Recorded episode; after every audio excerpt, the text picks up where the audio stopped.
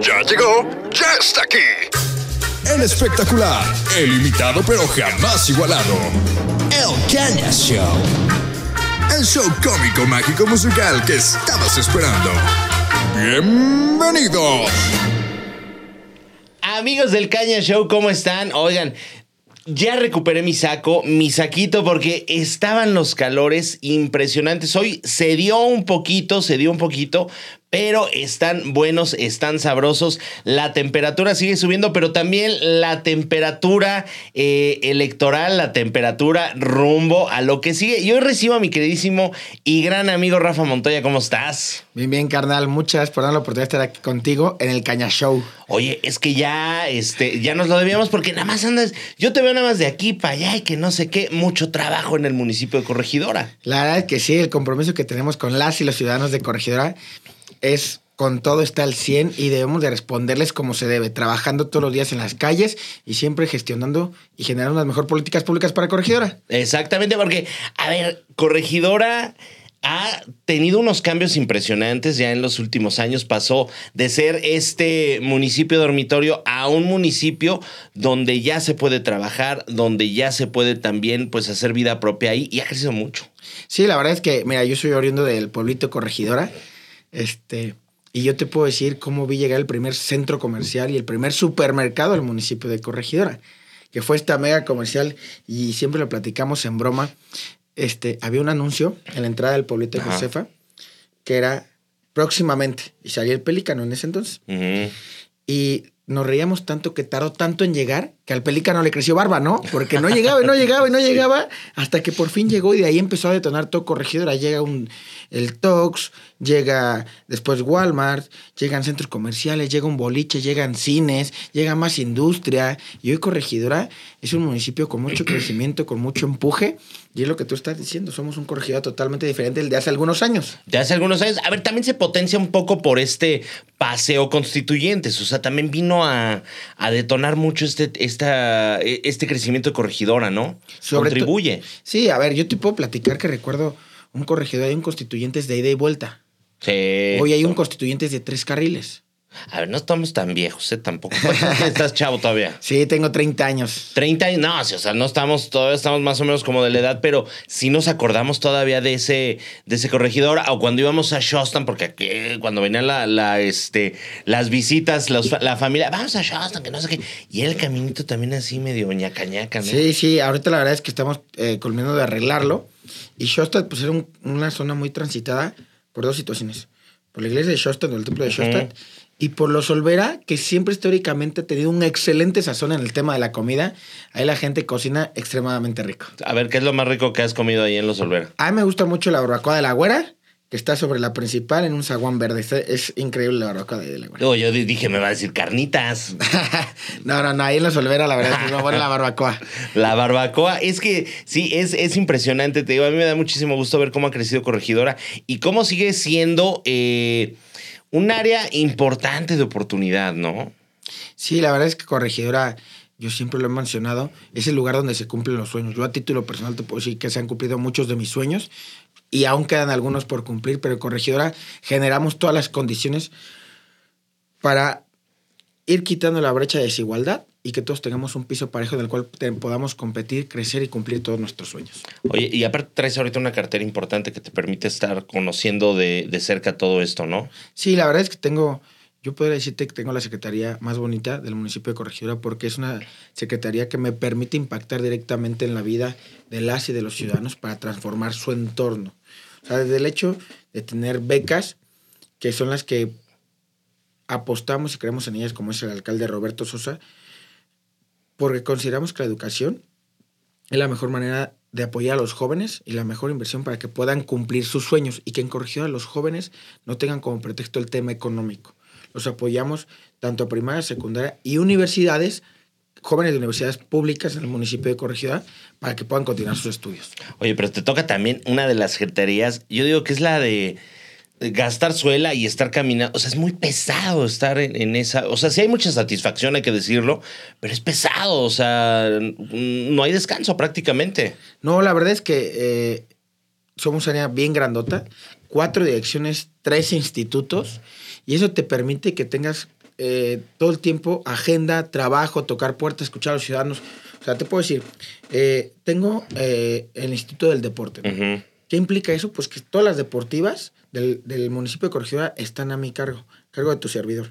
Entonces voy, hay que revisar cómo están las condiciones de las deportivas, ver qué les hace falta, qué podemos mejorar, dónde tocar puertas para que lleguen nuevos espacios, estas nuevas tecnologías, para que los jóvenes, las mujeres, niños, todos puedan disfrutar mucho mejor los espacios deportivos. También hay cultura, tocas puertas que puede llegar a corregidora, tiene la juventud, trabajar por la juventud y cuidar a nuestra juventud para darle un crecimiento apropiado y pueda explotar y sean el presente de, de México y de Querétaro y de corregidora. Exactamente. Oye, y sí, es que hay, hay muchos jóvenes, ¿no? O sea, hay muchas familias jóvenes incluso que están llegando. Hay muchos también desarrollos que, que se están haciendo eh, en Corregidora. Entonces, pues hay que darle esa clave, ¿no? A la juventud, que eso es importante. Claro, a ver, eh, no, solo, no solo que Corregidora sea el mejor municipio para vivir, porque tú lo mencionas, están llegando bastantes desarrollos. El Boulevard Metropolitano, sin duda alguna, va a detonar Sí. este, una zona muy importante habitacional, eh, que se le dice habitacional plus.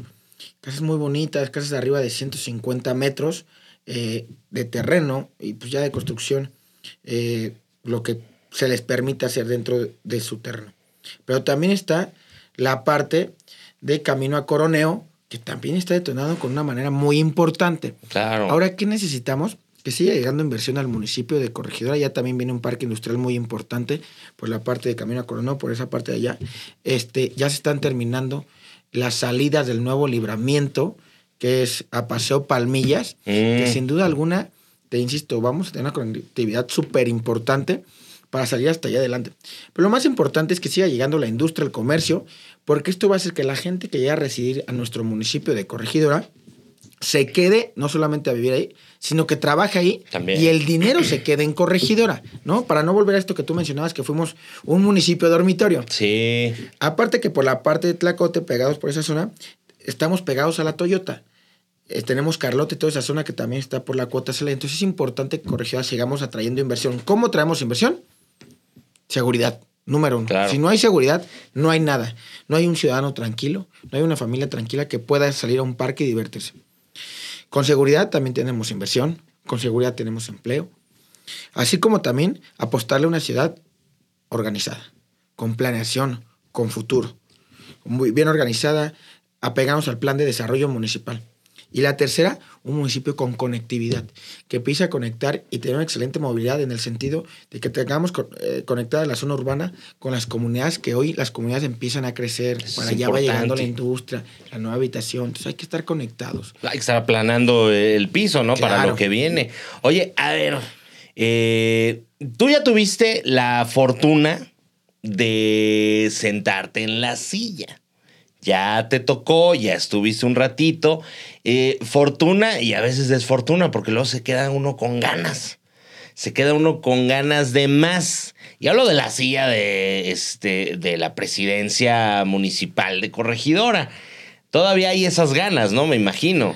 Sin duda alguna, la verdad es que ya que tienes la oportunidad de sentarte y servirle a la gente que te vio crecer, a tu municipio donde has estado toda la vida y has visto todo el desarrollo.